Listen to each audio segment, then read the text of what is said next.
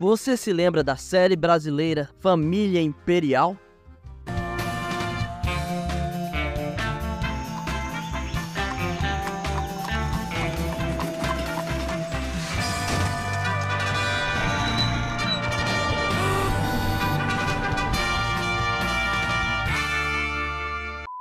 Se você não se lembra, deixe eu refrescar a sua memória. Cara, foi uma série que foi produzida pela TV Futura, que eu, no meu caso, assisti na TV Cultura, sim, passou na TV Cultura. Você deve ter visto ali, mas não deve ter lembrado, não deve ter marcado tanto assim a sua infância ou na época que passou. Não foi tão, tão assim na minha infância, mas me marcou pra caramba, me chamou a atenção na época, ainda mais porque era uma, uma, uma série de história brasileira do período imperial do Brasil e contada de uma forma muito irada, estilo Viagem no Tempo. Pra quem gosta de Viagem no Tempo, é uma série boa, hein?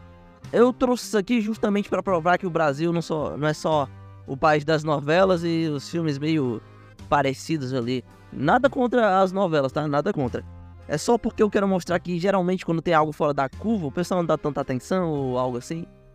Mas tem aquelas coisas que sim chamaram muita atenção, tipo o Castelo Ratimbum, Ratimbum, Ilha Ratimbum. Então teve muitos programas brasileiros que deram certo aqui. E Família Imperial, cara, tinha um potencial muito irado. E eu curto muito quando é contada história ou te ensina alguma coisa de uma forma diferente, de uma forma que chama atenção, de uma forma que seja legal da pessoa aprender ou da criança aprender. Então esse vídeo aqui é meio que uma homenagem para a família imperial. Não se preocupa, eu não vou te dar spoiler. Eu vou falar umas coisinhas aqui, contar umas coisas da história, mas não vou te dar tanto spoiler assim. Você pode considerar spoiler? Pode, mas não é tanto, mano. Não é nada que vá prejudicar a sua imersão na série. Enfim, eu só vou te contar meio que a sinopse. Veja esse vídeo como uma sinopse gigante pra você assistir, beleza? Então me pergunta, tá, Mika, onde é que eu assisto essa série? Onde é que eu vou?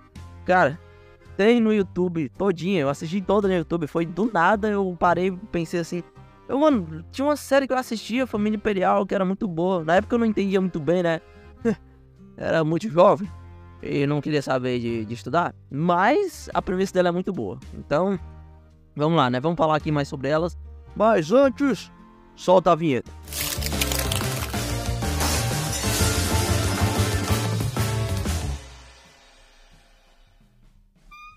Fala aí pessoal, beleza? Eu sou Mikael C. Santos e você está no Viagem Oculta E hoje vamos falar sobre a família imperial Mas antes da gente começar aqui Deixa o like, comenta e compartilha E é isso aí pessoal Tamo junto, vamos lá Família Imperial foi uma série brasileira lançada em 2012 pela TV Futura Que também passou na TV Cultura, que foi aonde eu conheci Família Imperial conta a história da Yara Imperial, né, que acaba se mudando para Rua do Ouvidor, uma rua histórica do centro do Rio de Janeiro, onde está o antiquário do Barão, que é onde ela mora, né? Meio que os pais dela herdaram essa, essa lojinha. E beleza, a Yara sempre foi muito fã de história, cara. Então ela, ela gosta de várias coisas, usa roupa meio antigona. O pessoal até faz bullying com ela, né? Fala que ela, ela cheira a naftalina. Então é, o pessoal fica zoando a coitada da Yara. E a Yara tem um seu irmão, que é o Jonas, Jonas Imperial. Cidade maravilhosa inclui o centro também? Por que, que não incluiria? Porque não tem nada de maravilhoso lá. Não tem praia, não tem futebol, não tem futevôlei, não tem nem árvore.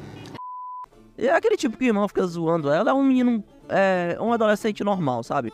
Tem a sua zoeira, gosta de jogar futebol e é isso aí.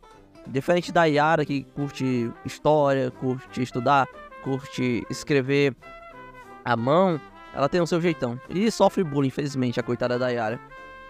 Até que a Yara encontra uma penteadeira. Tem uma penteadeira no, no quarto dela que ela gosta ali. Eita ali a penteadeira, né? Que ela, que ela ama. Até que certo momento, né, ela infeliz com a vida dela, ela não gosta de viver naquele mundo que ela vive, ela gosta muito do passado, então por isso que ela fica no quarto, fica escrevendo, tem poucos amigos. Até que ela conhece uma pessoa, Lucrécia Imperial, a sua tatara, tatara, tatara, tatara, tatara avó, que fala com ela. E também, meio que a história dela é similar à da Yara, elas são idênticas, né? A mesma atriz que faz ela. Então, como ela é similar, ela meio que pede pra trocar de lugar nessa penteadeira mágica. Já que as duas são meio que insatisfeitas com o tempo delas. A, tanto a Lucrécia com o tempo dela e a Yara com o dela. Só que nesse momento que elas iam trocar de lugar, aparece o Jonas e o Alfonso que é o os irmãos das duas. Então os quatro trocam de lugar. A Yara e o Jonas vão para o passado, a Lucrécia e o Alfonso vão para o futuro. Yara, não tem nem sinal aqui. Não, Jonas. Aqui não tem sinal. Não tem internet, não tem eletricidade, não tem trânsito. Então caímos no inferno. Isso vai gerar várias e várias coisas que é muito maneiro, é muito maneiro de se acompanhar. Ver as diferenças de cada personagem é, em seu ambiente diferente, ver como a Yara vai se comportar no passado, ver como a Lucrécia se comporta no futuro, ver os costumes como são muitas coisas diferentes. Apesar da Yara ser muito fã de história, a gente tem que engolir que muita coisa ela não sabe. Por exemplo, casamento arranjado, que ela ficou meio assim, porque, peraí, eu tenho, eu tenho 14 anos, como assim? Eu vou ter que me casar. Eu não entendo, Delfina. Achava que o passado era incrível. Cheio de poetas, romance, beleza. Passado? É, ninguém se importa com amor. As pessoas só se casam por interesse. Que já era uma parada que era da época também. Uma coisa que eu curto muito é o filtro que eles usam, tanto da época atual que a gente tem, tem tipo um filtro diferente para eles, e pra época antiga, como tem tudo de uma forma diferente. O filtro é mais escurinho, é mais envelhecido, digamos assim, é, tem o, os seus tons de cores. E meio que os atores vão fazendo os personagens na tanto no passado quanto no futuro. Isso fica muito maneiro. Do, a gente vê os atores interpretando dois personagens na série inteira. E agora vamos lá onde a série brilha de verdade, cara, que é na sua produção, principalmente na pré-produção. É um projeto que perambula por cinco épocas diferentes. Então, qual é a dificuldade disso? Principalmente orçamentário. A gente, para conseguir criar locações que a gente fosse para cinco épocas diferentes, seria caríssimo e não é um projeto com esse dinheiro. O que eu acho é que a produção, ela desde daquele comecinho, foi de certa forma guiando o processo de, de, de criação para é, que fosse algo que a gente conseguisse realizar com a qualidade que a gente estava esperando. Pensar em soluções criativas mesmo, assim. Tem projetos que a gente tem mais espaço para isso, tem outros que a gente tem menos. É, esse projeto ele não só tinha espaço, como era praticamente uma obrigação. E daí veio essa ideia de fazer isso aqui em estúdio, de fazer as cenas externas com projeção. A ideia de que a projeção era uma janela para o mundo, assim, ela era ela era o que abria, tirava a gente do estúdio e levava a gente tanto para o Rio de Janeiro atual quanto para o de 200 anos atrás. Ah, não. Você tá me zoando.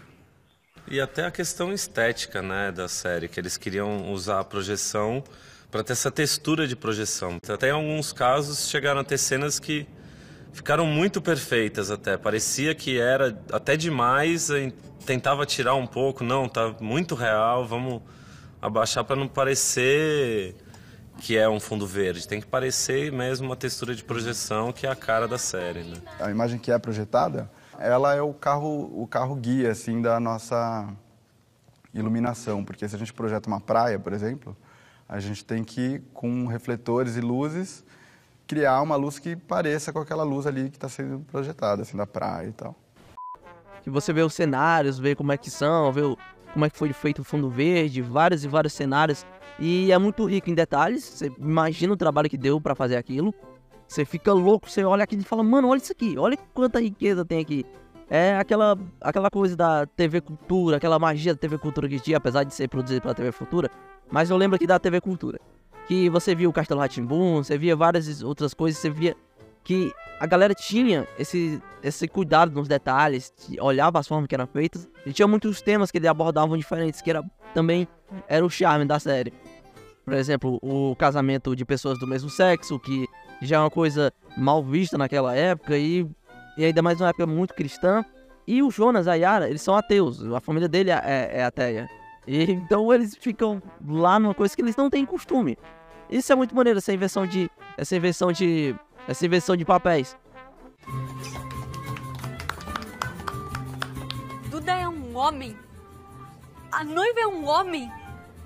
Que brincadeira é essa? Nossa, que menina mais retrógrada, mais antiga do que minha avó. Ciara, que isso, filha?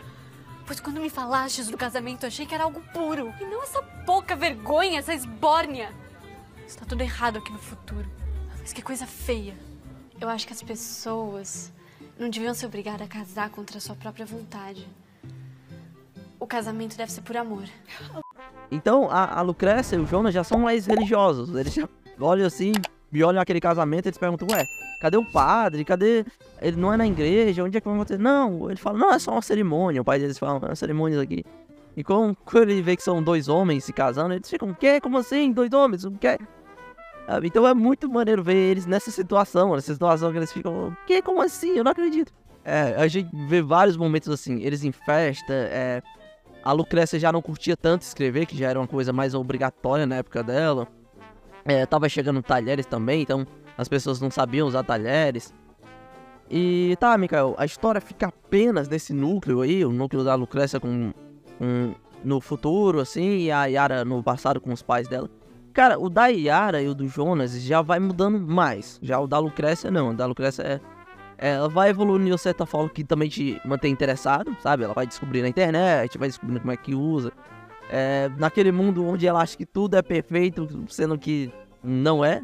Ela, ah, vem internet, vem energia. E depois, com o tempo, ela vai descobrindo que tem que pagar energia, tem contas, tem muita coisa. Ela fala, pô, a energia não é, é eterna, não é para sempre, a internet também, como assim? A gente tem que pagar. Agora, indo pro passado, onde tá a Yara e o Jonas, eles vão passando por vários períodos históricos, que isso é muito interessante. Então, tu vê o Jonas, o Jonas e a Yara conhecendo o Dom Pedro I, Dom Pedro II, eles vão mostrar como é o teatro da época, Machado de Assis, eles, eles também conhecem. Então eles vão conhecendo a independência do Brasil, como é que foram as coisas acontecendo, e a série acaba justamente no fim da, da Era Imperial, se acabando aqui no Brasil. De hoje em diante, proclamo o Brasil para sempre separado de Portugal. Viva! Viva o Brasil separado! Viva Dom Pedro! Viva o feriado! Viva o Brasil independente! Mas ao mesmo tempo eles não deixam de fora o tema viagem no tempo. Então tem consequências sim, eles viajando no tempo. Então tem todos aqueles, aqueles problemas que a gente sabe que, que rola quando viaja no tempo. Não, não sei. Não sei. Tô falando isso pelos filmes, né? Viaja no tempo, volta, dá uma, uma merda acontecendo. Então, então é meio que isso aí que eu tô falando. Eu tô me baseando aqui. Família Imperial em alguns momentos mistura também um pouco de animação. Então eles colocam animação em recorte para falar alguns momentos históricos pra gente, meio que contando é, a história pra gente, contando como é que foi. Então isso é interessante, a forma deles que tem de se comunicar com a gente, se comunicar com a pessoa que tá assistindo. A família real tava fugindo, fugindo pro Brasil. Na verdade, eles estavam fugindo das tropas do imbatível imperador Napoleão Bonaparte, aquele que tinha um cavalo branco. É que as tropas de Napoleão estavam invadindo o território português e Dom João percebeu que não lhe restava outra saída a não ser fugir para a colônia mais rica. Afinal, às vezes certas pessoas passam por cima das outras para chegar onde querem. Mas Dom João e sua família não estavam sozinhos. Junto com eles vieram mais 40 esquadras, embarcações que traziam seus súditos, bichos, móveis e o que mais você puder imaginar. Foram mais de 100 dias em alto mar. Dias intensos, com ventos fortes, tubarões e tempestades. E as condições ali não eram nada nobres. Faltava água potável e alimentos frescos, ao mesmo tempo em que sobravam doenças. Teve até um surto de piolhos, o que deixou muitos carecas. Filha, já são três da manhã, vai dormir. Dormir?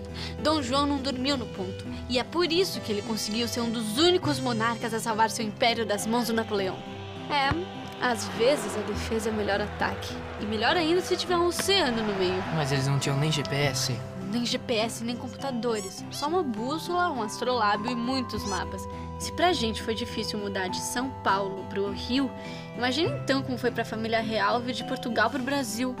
Primeiro eles desembarcaram em Salvador. Ah, claro. É pro carnaval, né? Claro que não. Eles pararam ali porque era mais perto e Dom João tinha coisas para resolver. Bom, mas foi depois de toda essa jornada que, em 7 de março de 1808, Dom João, Dona Carlota Joaquina, a Rainha Maria e os infantes, incluindo o pequeno Dom Pedro, chegaram à Baía de Guanabara com seu lindo mar laranja. Ups, Juju, tá molhando. Ai, Kate, como eu sou desastrada. Por que você tá fazendo isso? É, na época também tinha escravidão, rolava escravidão aqui no Brasil. E você imagina como é que a, o, a Lucrécia e o Jonas vendo pessoas negras tendo o mesmo direito de todo mundo. Eles ficam, ai meu Deus, como assim? Eles não são escravos, então. Quem é ela? É ela, Orixá. Ela foi capturada e vendida como escrava aqui no Brasil. Na sua tribo, ela é muito respeitada. Dizem que ela pode ver o futuro. Isso que da hora. Evandro, Se me dissesses que estava a flertar com ela, tudo bem. Mas cortejar uma escrava? Ai, que afronta. Simone, espera. Não toca, Evandro. Não tolero piada racista. Racista, eu? Você tá maluca? Se a sua filha é assim é porque aprendeu com o pai, né? Eu nunca ensinei isso a ela. Nos conhecemos há anos, Simone. Pois não é que a escravidão acabou mesmo? Veja só, foi abolida em 1888 por uma tal de Princesa Isabel, filha de Dom Pedro II. É, a gente vai acompanhando também o passado da história, a abolição da escravidão aqui no Brasil. O próprio, o próprio Alfonso e a, a Lucrécia, eles vão pesquisando, vão vendo como as coisas vão mudando, como o futuro vai mudando. Vê que muita coisa vai acontecer. E a gente tem alguns momentos legais do Alfonso também, né? Porque ele é o único que quer voltar. Ele quer voltar. Já a Yara e o Jonas tem vezes que ele quer voltar, às vezes não.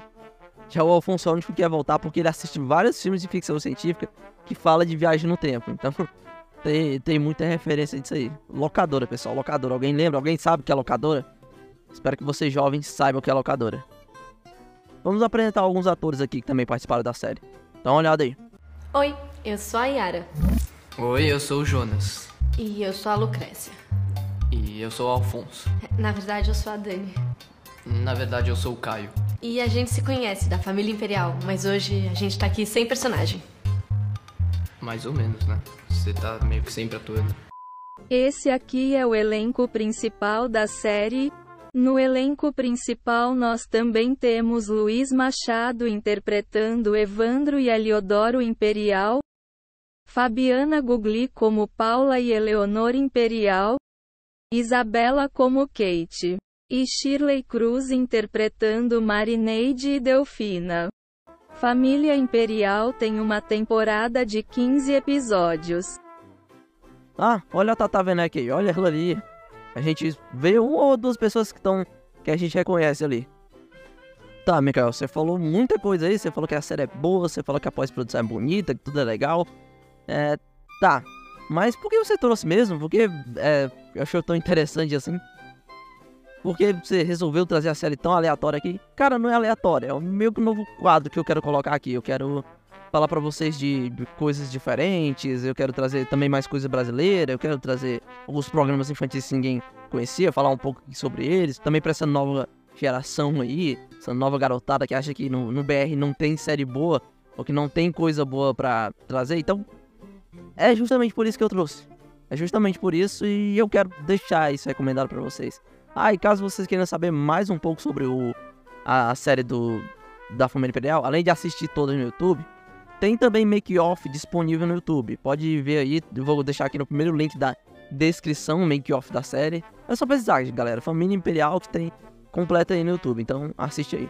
Mas quem sabe eu traga mais coisa, hein? Quem sabe eu trago Julius Fantasmas aí também, Castelo Ratimbum. Quero trazer primeiro as menos, menos conhecidas. Ah, e quem sabe um menino maluquinho também. O menino maluquinho venha, venha aparecer aqui. Juju, tá molhando. Ai, Kate, como eu sou desastrada. Por que você tá fazendo isso? Sei lá, vontade.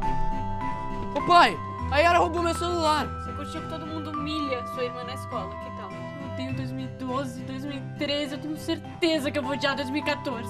Já que é assim, o que pensa de fazer um acordo? Essa menina é da pintura. Essa é minha antepassada. É evidente? Aceitas ou não aceitas a troca?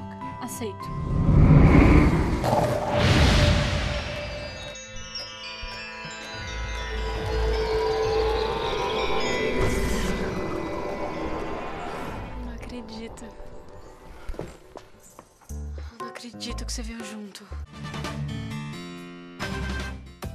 Então, pessoal, esse foi o vídeo. E aí, você lembrava da família imperial ou eu acabei desbloqueando a memória sua? Eu também, eu também, amigo. Eu também achava que era um, um surto coletivo. Não, não é. A família imperial realmente existiu. Então é isso aí, a gente vai ficando por aqui. Ah, e não esquece de seguir a gente nas plataformas de áudio. Além de ter conteúdo exclusivo lá, também os vídeos que você pode ver aqui, você pode ouvir lá primeiro, digamos assim. Então, não esquece de seguir nas nossas plataformas de áudio, tá aí tudo na descrição. É, no Spotify, Google Podcast, tem um monte de plataformas de áudio. Beleza? Não esquece de deixar o like também, comentar, compartilhar aí pros amigos, para quem gosta. É, comenta aí se você quer que eu fale de alguma outra série, que indique alguma coisa, ou fale curiosidades de outras séries. ou trago outro vídeo sobre a família imperial, só com spoiler, contando a história, é, sendo um pouco mais profundo sobre isso. Aqui eu quis fazer só um vídeo mais raso para realmente falar pro pessoal assistir a série, sabe? Pra o pessoal não esquecer que o nosso Brasil tem coisa boa, temos séries boas, tivemos programas bons aqui. Então, é, eu vejo que é, a galera não sabe muito disso, a galera tá meio por fora, acho que é só coisa de fora que presta, e não é bem assim. Aqui no nosso Brasilzão tem coisa boa também. Então é isso aí, pessoal. Valeu, falou, fui!